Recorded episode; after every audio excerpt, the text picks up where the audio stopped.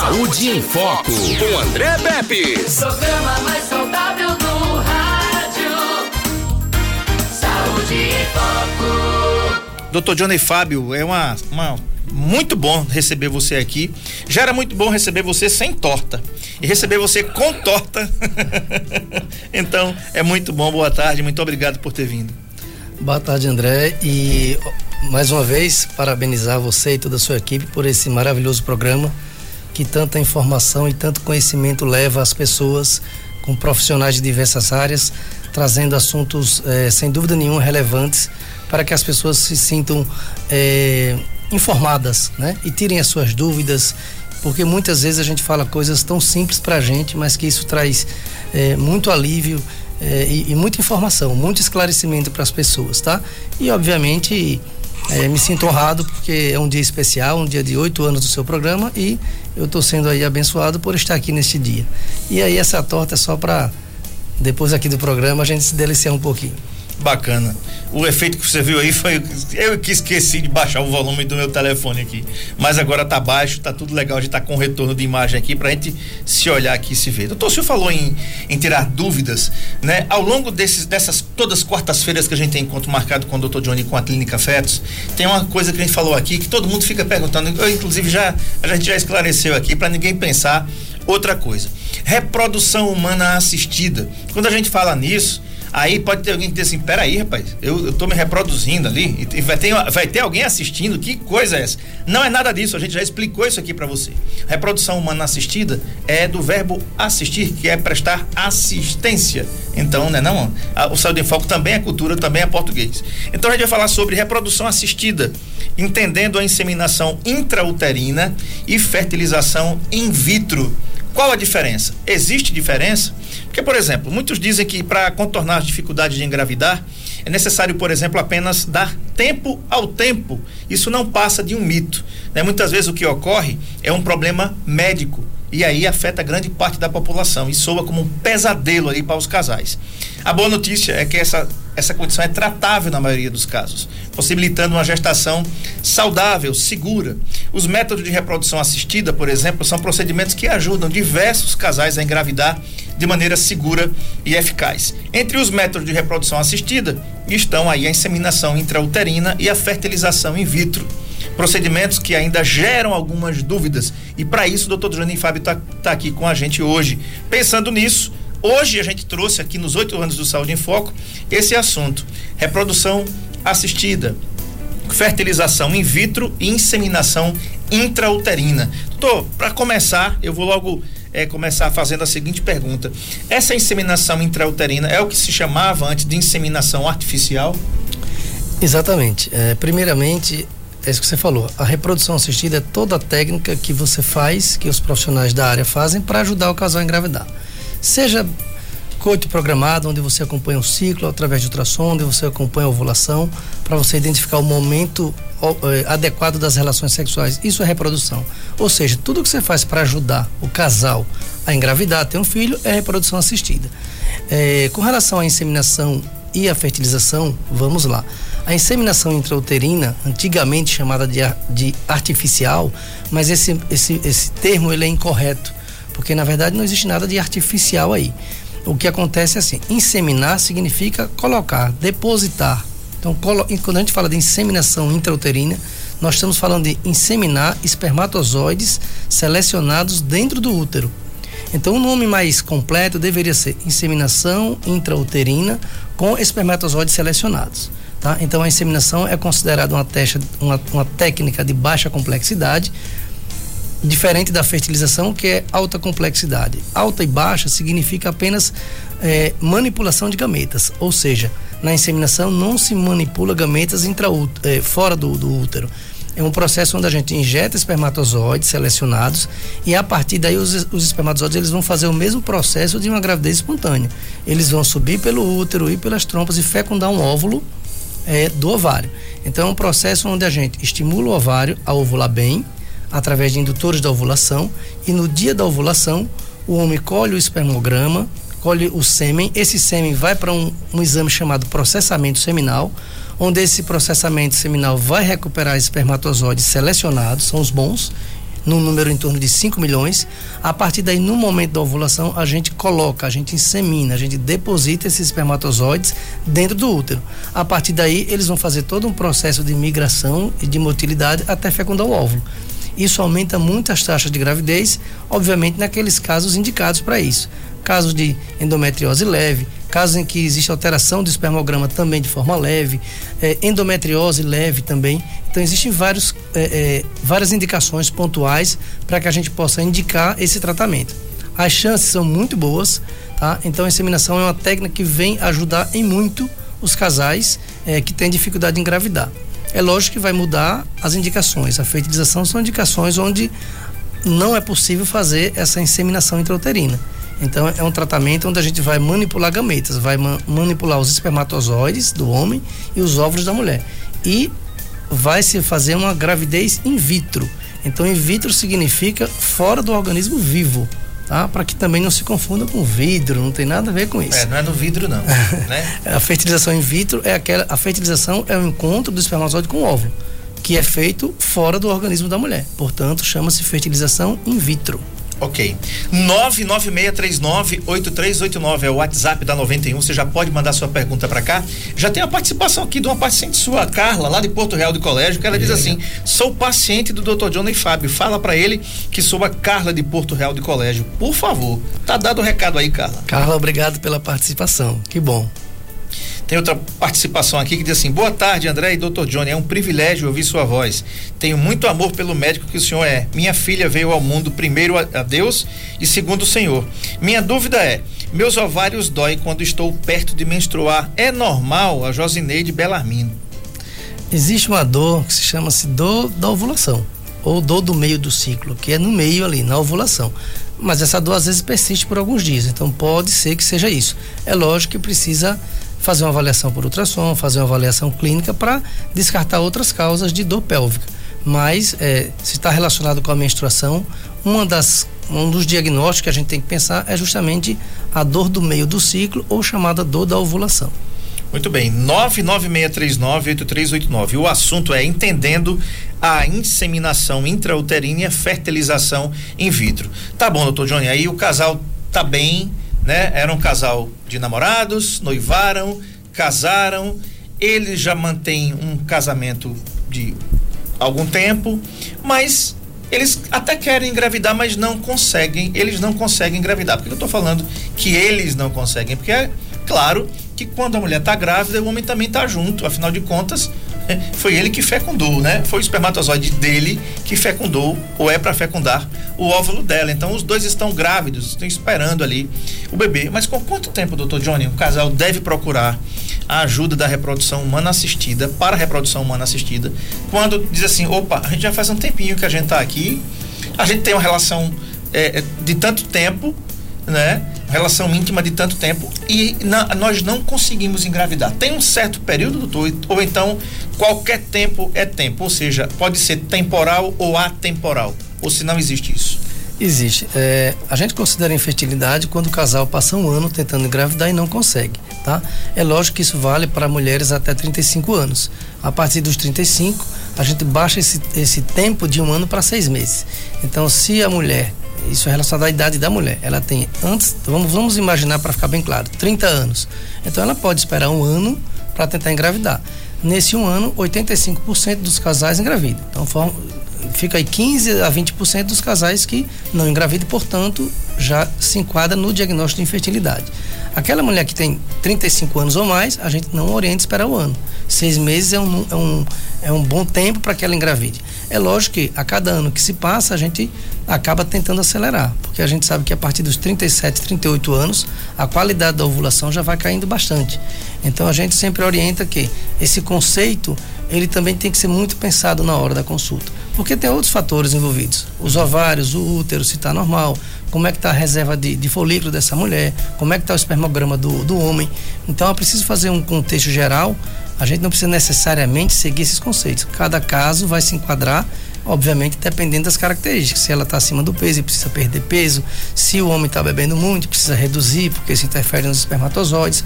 Então, uma série de contextos. Mas em termos de conceito, é um ano para aqueles para a mulher que tem abaixo de 35 e seis meses para aquela mulher que tem acima de 35 anos, desde que os outros parâmetros estejam normais. Ok, tá respondido aí então. É, a mulher com tiver mais de 35 anos tem que visitar essa, essa visita tem que ser de seis em seis meses, não é isso? Isso. Tá. Agora, uma coisa que o senhor falou na entrevista passada que eu estou bem lembrado aqui, a Carla faz uma pergunta aqui, daqui a pouco o senhor responde. Que é o seguinte, ó. É, os problemas mais comuns em nós homens para a infertilidade são a contagem dos espermatozoides. O doutor Johnny vai explicar porque é isso, né? A mobilidade, que é a maneira que eles se locomovem. A morfologia, que é a forma deles, né? E também dos espermatozoides indiferentes bloqueados. Já para as mulheres, os ovários não liberam óvulos regularmente, as trompas também são bloqueadas e problemas aí uterinos. Mas, doutor, vamos falar aqui. Às vezes a gente pensa assim, o homem sempre pensa isso, né? Não, aquela ideia. Eu sou homem, tá tudo certo comigo, né? Eu tenho, eu tenho meu, meu, meu orgasmo ali, tá tudo certo comigo. Eu tô liberando espermatozoide, só porque ele, ele conseguiu atingir o orgasmo. Agora, vem aquela pergunta: é garantia para nós, só porque a gente sabe que teve, que atingiu o clímax, que atingiu o orgasmo ali, que os nossos espermatozoides são saudáveis, a contagem é boa? O que é, que é isso então? Então, contagem, mobilidade, é, morfologia? É, os parâmetros que a gente avalia no espermograma, eles. Nós temos basicamente cinco, que são os mais importantes. Nós temos vários, né? Pesquisa de infecção, é, mas os cinco mais importantes são o número total de espermatozoides, uhum. a concentração por ml é um outro parâmetro, a motilidade dos espermatozoides, a, a, a morfologia, que é o Kruger que a gente chama, e o volume, tá? O orgasmo não tem nada a ver com qualidade do sêmen, tá? O orgasmo pode ser normal, super normal, mas é, inclusive nós temos hoje 50% dos casos de infertilidade é de causa masculina. Então não existe essa questão da gente dizer que a infertilidade é feminina. A infertilidade, o termo correto é infertilidade conjugal. A partir daí nós vamos buscar onde está o problema. E 50% desses problemas é justamente a avaliação, a alteração do espermatozoide, do sêmen. E é a partir daí onde a gente começa a definir, a partir desse diagnóstico, qual o melhor tratamento. E aí vem a relação sexual para coito programada, vem a inseminação intrauterina e vem a fertilização in vitro que são as técnicas onde a gente usa medicamentos para nós termos, no caso da reprodução por coito programado, um ou dois óvulos para serem fecundados no momento da ovulação e a fertilização in vitro, onde a gente busca ter, busca que a mulher tenha um número bom de, de óvulos, né? quanto mais melhor, porque além disso a fertilização além de propor de, de, aumentar a chance de engravidar naquele ciclo, existe hoje uma técnica fantástica que é o congelamento de óvulos ou de embriões. Então ela congela os embriões. Então vamos imaginar que a mulher faça oito embriões e ela transfere dois naquele ciclo e ela engravida, ou seja, ela engravidou com dois embriões, mas ela ainda tem seis embriões congelados. E esses embriões congelados vão propiciar a ela uma outra gravidez mais na frente. Então os embriões dela estão lá guardados. E uma coisa interessante que o congelamento de embriões funciona da seguinte forma: é, parece coisa de, de, ficção científica, mas é o seguinte: você congela os embriões hoje, Daqui a dois anos, eles não têm dois anos. Eles têm zero, porque eles, ele congela a multiplicação. Uhum. Tá? Não é como a gente, daqui a cinco anos nós vamos ter a idade de hoje mais cinco. O embrião ou o óvulo congelado, por isso que quando a gente fala, às vezes a mulher quer engravidar daqui a cinco anos e ela tem 35, os óvulos dela vão ter 35 e não 40. Entendi. Por isso que a qualidade. Por isso que quando a gente fala, ó, a mulher quer engravidar 40, 42, congela os teus óvulos ou congela os embriões, porque eles vão ter qualidade hoje e daqui a cinco anos vão ter a mesma qualidade de hoje. Entendeu? Uhum. Então a mulher tem 40, mas ela quer engravidar com 42. Congela os óvulos ou faz os embriões e deixa guardado. E obviamente quando ela decidir, aqueles embriões congelados, eles não vão ter idade. Eles vão ter a idade do congelamento, zero. Então, eles são de qualidade. Perfeito. A Carla pergunta o seguinte: gostaria de saber se no consultório em Arapiraca a Feto já está fazendo a inseminação. Ainda não, a gente está ainda fazendo um processo relacionado à vigilância sanitária, seguindo todas as normas. A gente já está com todos os materiais, está tudo pronto. A gente acredita que março, abril, a gente vai estar tá com tudo pronto, funcionando, para que a gente possa estar oferecendo esse serviço, que é um serviço de criopreservação de sêmen e de inseminação intrauterina. Muito obrigado, então, pela, pela resposta, doutor. Um abraço aqui também para o Luciano, é, Luciano dos, de São Sebastião, do Pastel do Fofão, que está ouvindo a gente aqui. Muito obrigado, dona Hilda, também do Capim, que está por aqui. Doutor, a inseminação intrauterina envolve a inserção de uma amostra do sêmen do parceiro, que foi previamente coletada e preparada no interior do útero, imediatamente antes da ovulação. Assim, os espermatozoides chegam até os óvulos e trompas, ocorrendo a fertilização e formando o embrião. O procedimento é frequentemente recomendado como tratamento inicial e para os casos de baixa complexidade, eu quero saber por isso, e indução da ovulação que a gente falou na semana passada. Dependendo do caso, tratamentos de fertilidade mais complexos podem ser indicados. Aí a gente vai falar aí por que, que a inseminação intrauterina é indicada em tratamentos de baixa complexidade. Para quem está em casa, que baixa complexidade é essa? Então, só para entender, acho que a gente vai, vamos começar pela alta complexidade. O que é alta complexidade? São é manipulação dos gametas fora do organismo, ou seja, colhe o espermatozoide do homem, colhe os óvulos da mulher. Juntam esses esses óvulos e espermatozoides em placas com meio de cultura num equipamento sofisticado e a partir daí injeta-se com um micromanipulador, pega um espermatozoide e injeta no óvulo, tá? Ele forma um embrião. E aí aqueles embriões vão ser desenvolvendo, todos fora do organismo. Quando os embriões atingem uma taxa de qualidade boa, que é o quinto dia, chama-se blastocisto, aí é o momento de pegar esses embriões e transferir para o útero da mulher. Então, quando se manipula gametas espermatozoide e óvulos, fala-se em alta complexidade. A inseminação intrauterina é baixa complexidade porque não existe essa manipulação fora, ou seja, apenas a gente seleciona os espermatozoides melhores. Então, o homem colhe o sêmen, a partir dali, o biomédico ou embriologista que vai fazer aquele processamento seminal, existem técnicas onde ele consegue retirar os espermatozoides bons. Porque assim, na ejaculação, sai espermatozoides bons, sai espermatozoides ruins, sai espermatozoides mortos. Sim. Então, quando você vai inseminar, você não insemina todos os espermatozoides sem ter um critério. Então, você descarta aqueles que não são bons, aqueles que estão mortos, e você seleciona 5 milhões de espermatozoides de ótima qualidade. Que esses é quem vão dar a chance real de fertilização do óvulo. Então, a gente faz um tratamento medicamentoso, acompanha isso por ultrassom até o momento que ela está para ovular. A partir daí, a gente confirmando esse folículo pré-ovulatório, a gente aplica uma injeção, que é um hormônio, que é o HCG. Esse hormônio faz com que ela vá ovular em 35, 36 horas. Nesse momento de 35, 36 horas, é justamente nesse momento que colhe o espermatozoide do esposo, do companheiro. Então é naquele momento. É imediato. Colheu, vai para o processamento seminal, alguns minutos, 15, 20 minutos, meia hora, já está pronto para fazer a inseminação. Então a gente insemina, a gente coloca os espermatozoides selecionados no exato momento da ovulação. Então, isso aumenta a, a taxa de gravidez, porque, primeiro, a gente está injetando espermatozoides selecionados. Segundo, porque a gente está acompanhando, está vendo isso por ultrassom ovulação. É lógico que a gente tem que ter os critérios. A mulher tem que ter pelo menos uma trompa, né? não pode ter nenhum tipo de problema que vá dificultar esse transporte, como pólipos, como miomas, uhum. tá? E, obviamente, a gente já coloca os espermatozoides sabendo que aqueles espermatozoides são selecionados, são os melhores, são os de qualidade melhor. E isso, sem dúvida nenhuma, aumenta a chance de engravidar. 99639-8389 é o nosso WhatsApp aqui. Você manda suas perguntas com as suas dúvidas. Pode ser mensagem de texto ou mensagem de voz. 99639-8389. O, o assunto é entendendo a inseminação intrauterina e a fertilização in vitro, tá? Se for em seleção, quando a gente fala em seleção, aí o brasileiro pensa logo na seleção brasileira, né? Vamos, vamos pegar esse exemplo, né? O que é uma seleção? A seleção, teoricamente, é para estar ali os melhores.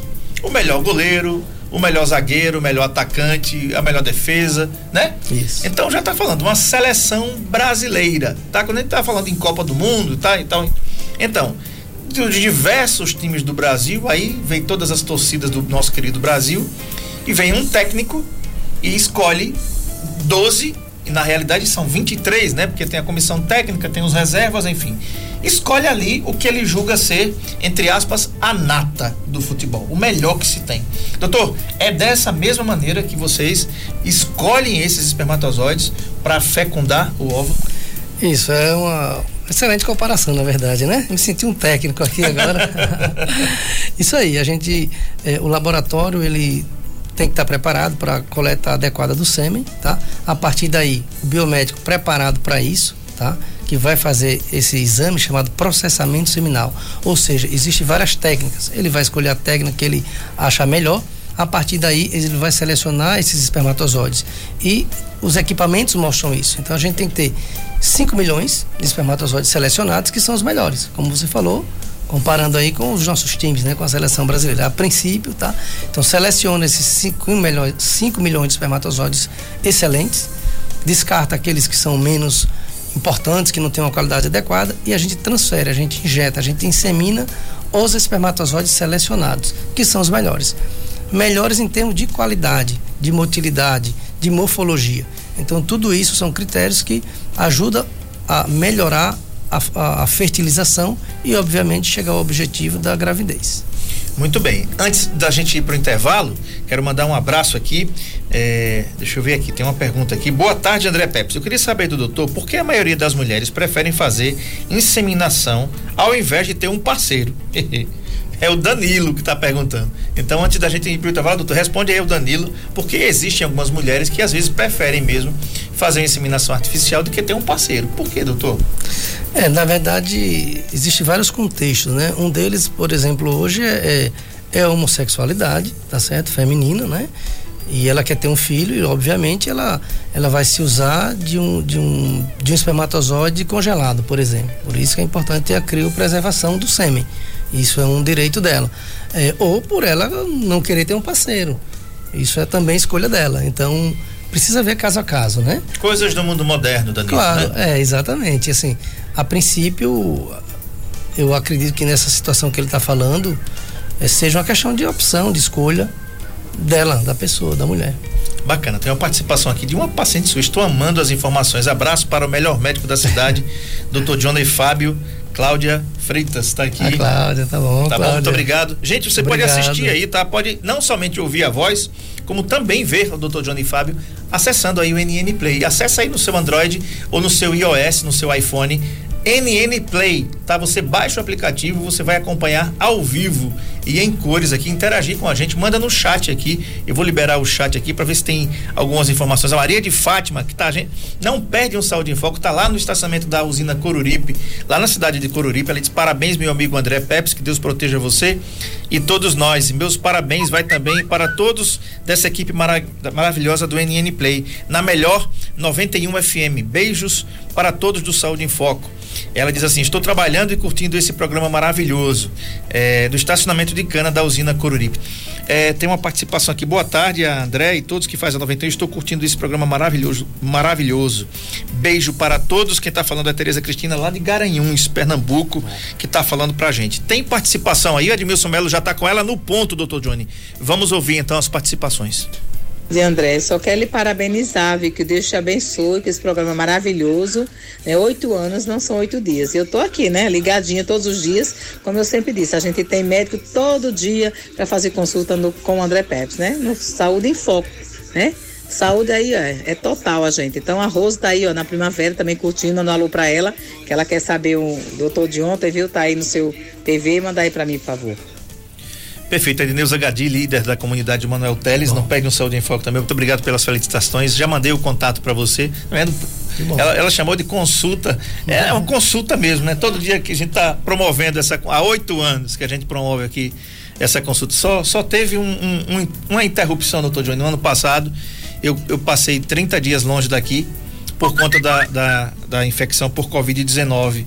Então, foi o tempo máximo que eu passei longe de vocês aqui e pode acreditar, eu fiquei com muita saudade disso tudo aqui, porque eu adoro fazer o que eu faço, eu amo aquilo que eu faço. E quando a gente ama aquilo que a gente faz, a gente não trabalha, a gente se diverte, né? Verdade. Não, é não? Tem mais participação aí, doutor Johnny. Vamos lá. Boa tarde, André Pepe. Eu, eu não perco um só programa. Aliás, nenhuma programação da Novo Nordeste eu não perco. Mas eu, eu queria só agradecer ao doutor Fábio, o amigo, o patrão e companheiro que ele é para o meu neto. Eu não tenho oportunidade de falar pessoalmente com ele, então não posso perder essa oportunidade. O meu neto fala muito de você, você trata muito bem ele. Obrigado, doutor Fábio. Eu sou a avó do Ícaro. Beijo, um abraço para vocês todos. A vovó do Ítalo mandou um abraço pro senhor. Que agradecimento bacana. Ícaro. Ícaro. Ícaro, de, de sonho de Ícaro, né? O Ícaro é um irmão da gente. Bacana, que legal, né? Que legal. O, o agradecimento é sempre importante. Tem mais aí, Edmilson Melo? Ainda não, né? Então tá. Doutor Johnny, vamos lá. O que é fertilização in vitro, então? Por exemplo, a gente falou aí da inseminação intrauterina e fertilização in vitro, que, gente, não é no vidro, não, tá? Né? É só uma palavra que isso aí deve ser em latim. In vitro deve ser em latim, como in, in loco. Quando a gente, essa terminologia é também feita aí para os operadores do direito, né? Então, in loco é no local, in vitro é no laboratório, não é isso? Isso. Vamos lá. É, a inseminação seria a técnica in vivo, tá? Porque a gente coloca os espermatozoides e é uma técnica é, natural. O que é artificial, é- por isso que tem esse número, que você seleciona os espermatozoides. Saiu artificial, a gente injeta a partir daí, os espermatozoides fazem o trabalho dele, como se fosse, como se fosse não, espontaneamente, com a vitalidade até chegar ao óvulo. Então isso é uma técnica in vivo porque é no organismo da mulher. In vitro, a gente prepara os óvulos da mulher, tá? acompanha isso por ultrassom através um processo de estimulação ovariana controlada. No momento em que ela está para ser colhidos os óvulos através de uma punção guiada por ultrassom, aspira esses óvulos e nesse momento o homem colhe o sêmen. Então, a partir daí junta-se em placas específicas no laboratório óvulos e espermatozoides, ou seja, fora do organismo da mulher. Então, esses embriões são formados em laboratório, por isso que é in vitro, tá? É fora do organismo da mulher. O que se faz depois é transferir os embriões. Então, colhe os espermatozoides do homem, junta com os óvulos da mulher, formam-se os embriões. Esses embriões, eles são avaliados diariamente até um dia que a gente chama de D5, que é o dia 5 pós-punção, para ver a qualidade desses embriões. No D5, nessa fase de blastocisto, é uma fase de qualidade máxima dos embriões, ou seja, aqueles embriões que chegam nesse ponto são de ótima qualidade, e aí ela vai fazer a contagem final. Ficaram 5, 8, 10, 2. Isso é muito variável também. A partir daí se programa a transferência dos embriões. Então, não é a técnica que os espermatozoides vão ter que fe- fertilizar o óvulo. Esse óvulo fecundado vai voltar para o útero e vai então começar o desenvolvimento da gravidez. Já se coloca os embriões dentro do útero. A partir daí, eles vão apenas se fazer a implantação. Eles se implantam no endométrio, na, na, na parte interna do útero e começa então todo o processo de gravidez. Então, depois da transferência do embrião, dos embriões, espera-se 15 dias com medicamentos para evitar abortamento e faz um teste de gravidez. Dando positivo, começa-se o pré-natal. Aqueles embriões que eventualmente ficaram excedentes, ou seja, se ela fez oito embriões e transferiu dois, ficaram seis. Aqueles seis embriões eles ficam congelados. E aí, no momento adequado, que ela achar que deve engravidar de novo, os embriões já estão lá. E aí o processo é mais simplificado, é só um processo de espessamento do endométrio, mas os embriões estão lá, é um processo mais simples, tá? E obviamente tem outras situações, aí entra também a questão legal, é, a pessoa, o casal tem um ano para decidir o que vai fazer com aqueles embriões, André. Então, ou preservar, ou doar, ou descartar. Isso é um direito do casal. Tudo isso é dentro de consentimentos informados, tá? A gente tem uma, uma parceria, eu tenho duas parcerias com clínicas de reprodução assistida, uma em Recife e uma em Ribeirão Preto. As duas são excelentes, tá? É, a gente tem um contato mais com a clínica de Recife, talvez também Pela pela proximidade. proximidade.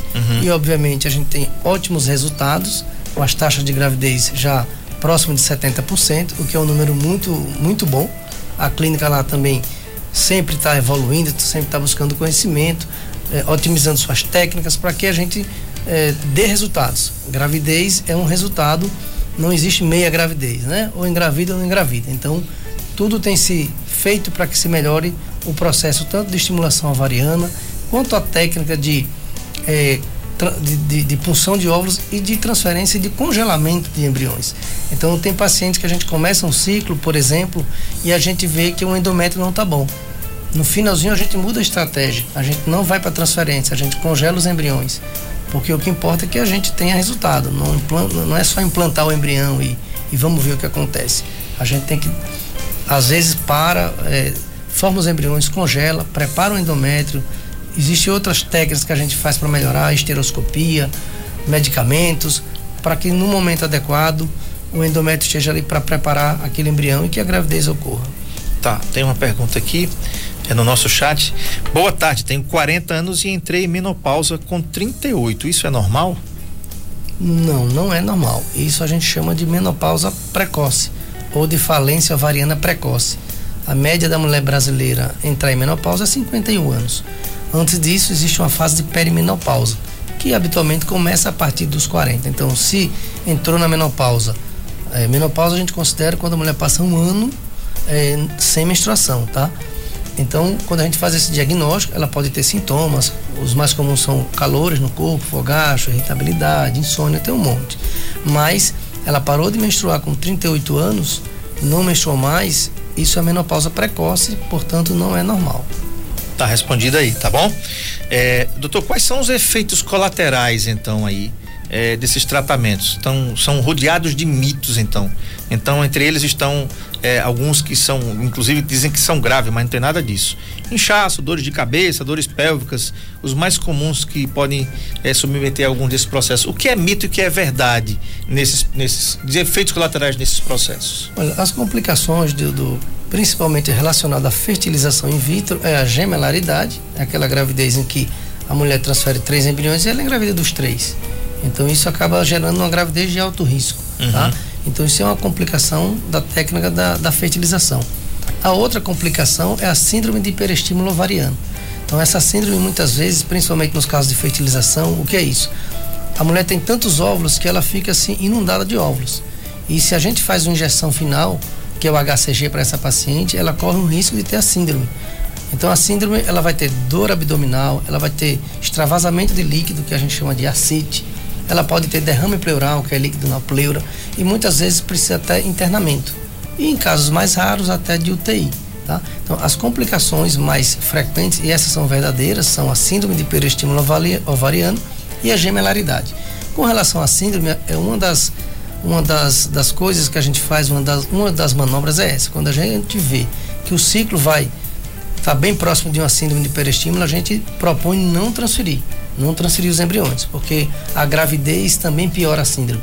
Então a gente não vai para transferência, a gente congela os embriões, deixa passar esse quadro, que normalmente um mês já os ovários voltam ao normal, ao tamanho, aos seus tamanhos normais, o líquido regride. Então é uma síndrome que leva aí uma coisa chata de pelo menos 30 dias. Mas você, fugindo disso, desses fatores de risco, você tem como identificar os fatores.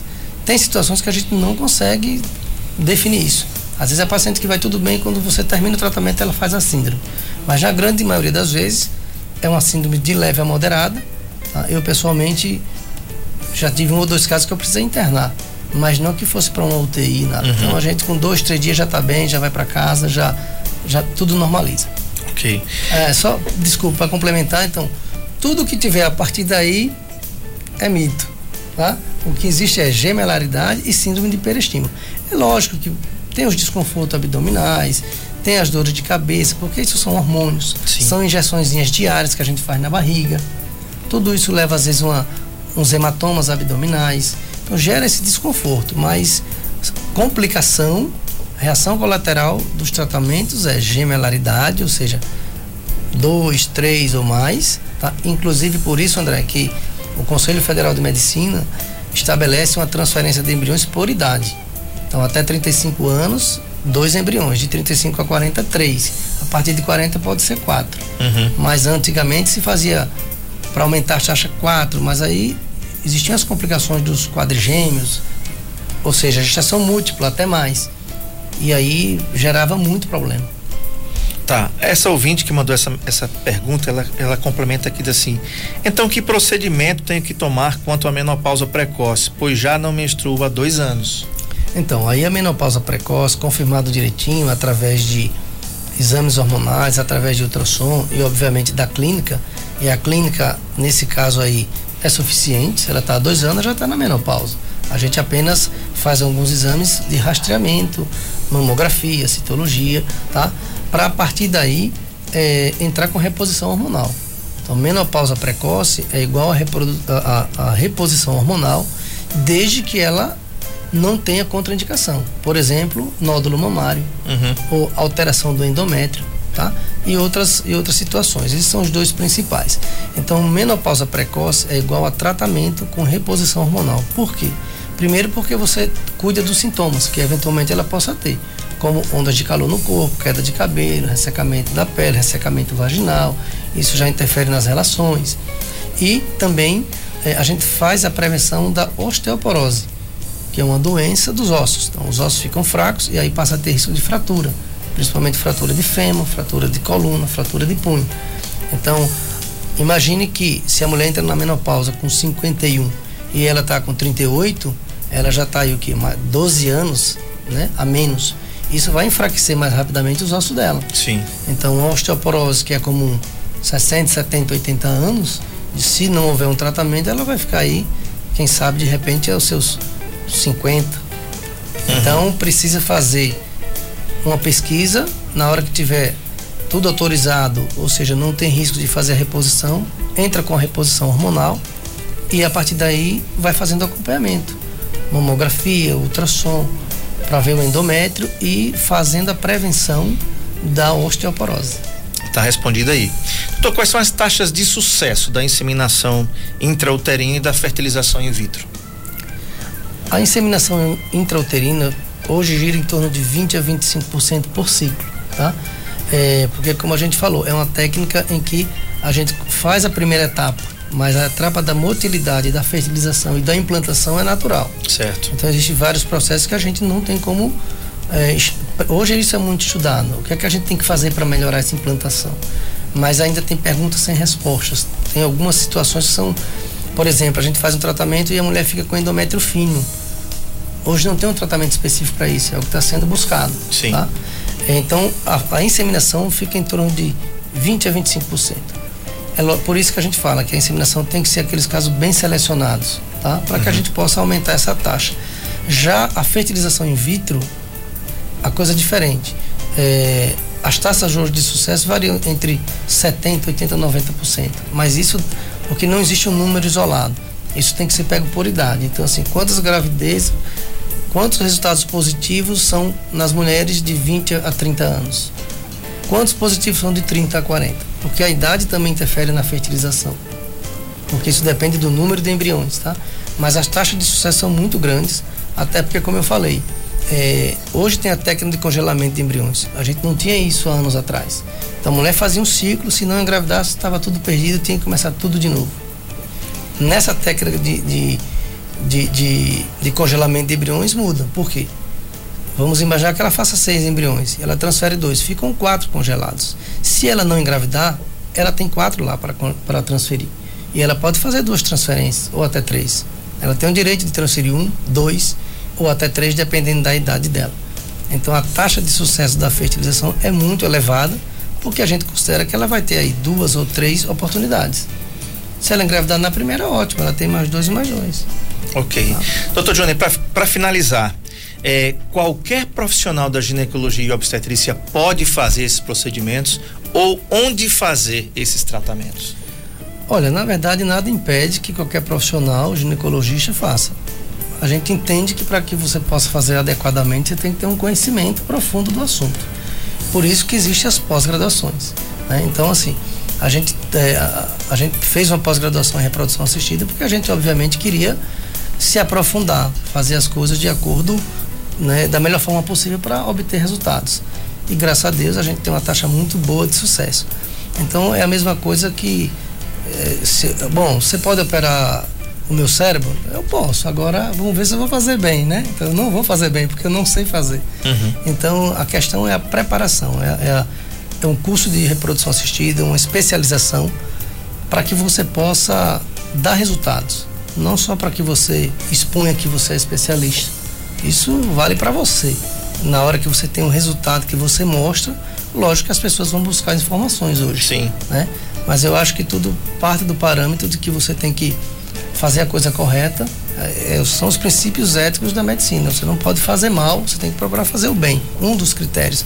Então, uma das coisas que que você tem que fazer isso é você se especializar, você se aprofundar naquele assunto para que você possa fazer a coisa correta dentro do, do, da dimensão que você é capaz de fazer Existem situações que a gente não consegue. Eu tenho várias pacientes que a gente faz o tratamento e não engravida. Mas aí tem várias situações. É como Uhum. você falou um dia. Uma hora Deus chega junto e vai, enfim, tem muitas, tem muitos, muitos ângulos que você pode avaliar isso. É, Mas a e- parte técnica, eu tenho várias pacientes, colegas, enfim, que fizeram vários tratamentos de reprodução nas melhores clínicas do Brasil e não engravidaram. Ok. Entendeu? Então- E essa pergunta foi feita de propósito. Sabe por quê? Porque hoje você tem. eh, vamos falar da ortopedia, né? Há- até alguns anos atrás, você tinha o ortopedista. O ortopedista cuidava da coluna, do fêmur, do braço, do ombro, do joelho, né?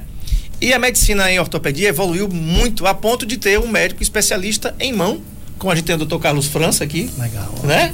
É. né? Um grande profissional. É, medici- a medicina também ortopédica evoluiu para cuidar de, de- de médicos que cuidam apenas do ombro, do joelho, né? Do fêmur, da coluna. Então, pra você ver, eles são generalistas, entre aspas. Eles são ortopedistas, mas eles resolveram se especializar no joelho, doutor. Como o doutor Carlos França, citando aqui nosso amigo, um grande, grande abraço para você, doutor Carlos França. Especialista em mão. Em Alagoas, inclusive, só tem sete, viu? Um deles é o doutor Carlos França. Então você vê que é evolução. Ele vai operar? Ele pode operar um fêmur? Pode, né? Mas por que, que eu perguntei isso? Perguntei de propósito. Porque você que está em casa, está tendo dificuldade de engravidar, procure o médico especialista. Ele desprendeu tempo, investiu, não foi barato esses investimentos. Esses cursos não são feitos aqui, são feitos fora. Quantas vezes eu te liguei pra gente conversar?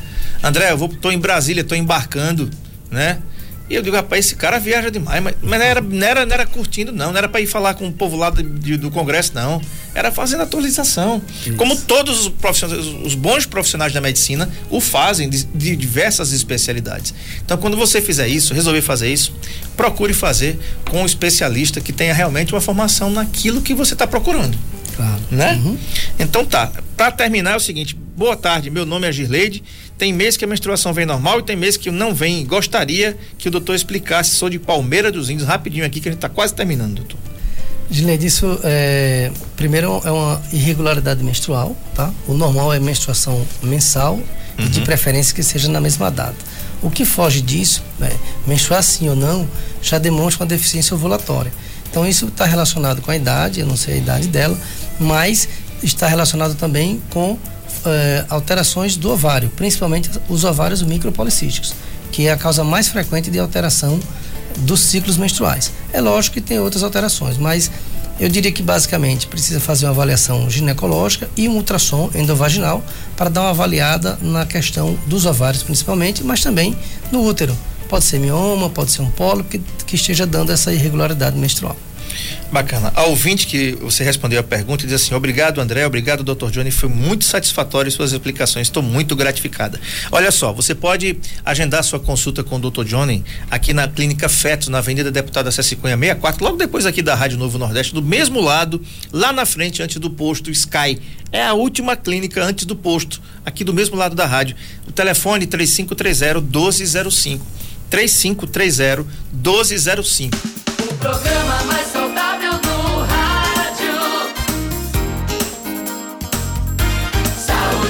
rádio. Saúde em Foco.